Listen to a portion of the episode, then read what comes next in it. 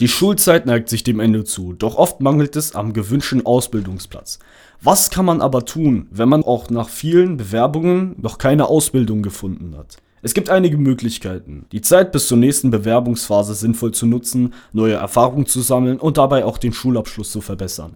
Wenn du schon konkrete Berufswünsche hast, ist eine Berufsfachschule eine gute Wahl. Unter anderem wird bei uns an der Friedrich-List-Schule die Berufsfachschule mit dem Schwerpunkt IT angeboten. Julian Heuer ist dort Fachlehrer und erklärt, worum es in dieser Schulform geht. Die Berufsfachschule IT ist angelehnt an die Ausbildungsberufe des Fachinformatikers und des IT-Systemintegratoren. Und das bedeutet einfach, dass die Informatik zentralen Teil einnimmt in diesen Schulformen neben der Wirtschaft. Und das ist der primäre Unterschied zu den anderen Formen, dass wir uns da viel um Netzwerke, Programmierung und den Computer im Allgemeinen kümmern. In einem Schuljahr erfährst du vieles, was du auch im ersten Ausbildungsjahr eines typischen IT-Berufs lernen würdest. So darf auch der theoretische Unterricht nicht fehlen. Aber auch die praktische Ausbildung kommt nicht so kurz, wie Schüler der Klasse B1 IT erzählen.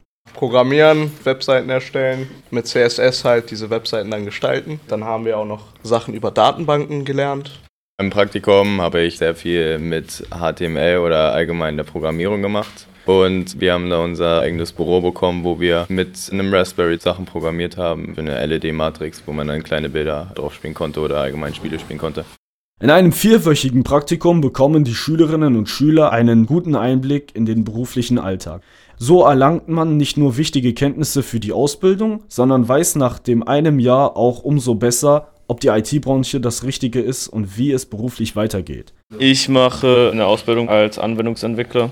Ich will erstmal mein Fachabitur machen und dann vielleicht studieren oder zur Ausbildung gehen.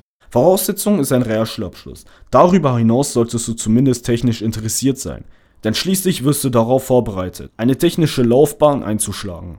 Dazu Herr Heuer. Man sollte natürlich eine gewisse Affinität vorweisen zu Computern, zu dem Internet. Also sollte zumindest keine Scheu davor haben.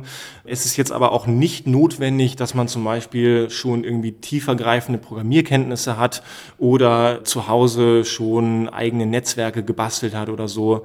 Also wir fangen da wirklich auch mit Grundlagen an von Null, sodass keiner Angst haben muss, dass er da nicht mitkommt. Ein gewisses Interesse ist auf jeden Fall wünschenswert.